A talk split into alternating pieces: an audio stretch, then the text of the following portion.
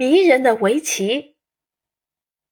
小作者周以为，三年级。第一次知道围棋是看动画片《围棋少年》，剧中的江流儿那么聪明，下盲棋也能打败对手。我决心向他学习，于是吵着爸爸教我。爸爸一口答应。渐渐的，我就更加喜欢下围棋了。首先，围棋的棋子只有黑白两种颜色，简单大方。棋盘上横竖十九条线，整整齐齐的网格，看上去匀称的很。围棋的礼仪很优雅。对局开始后，第一手棋应该下在右上角，称为净手。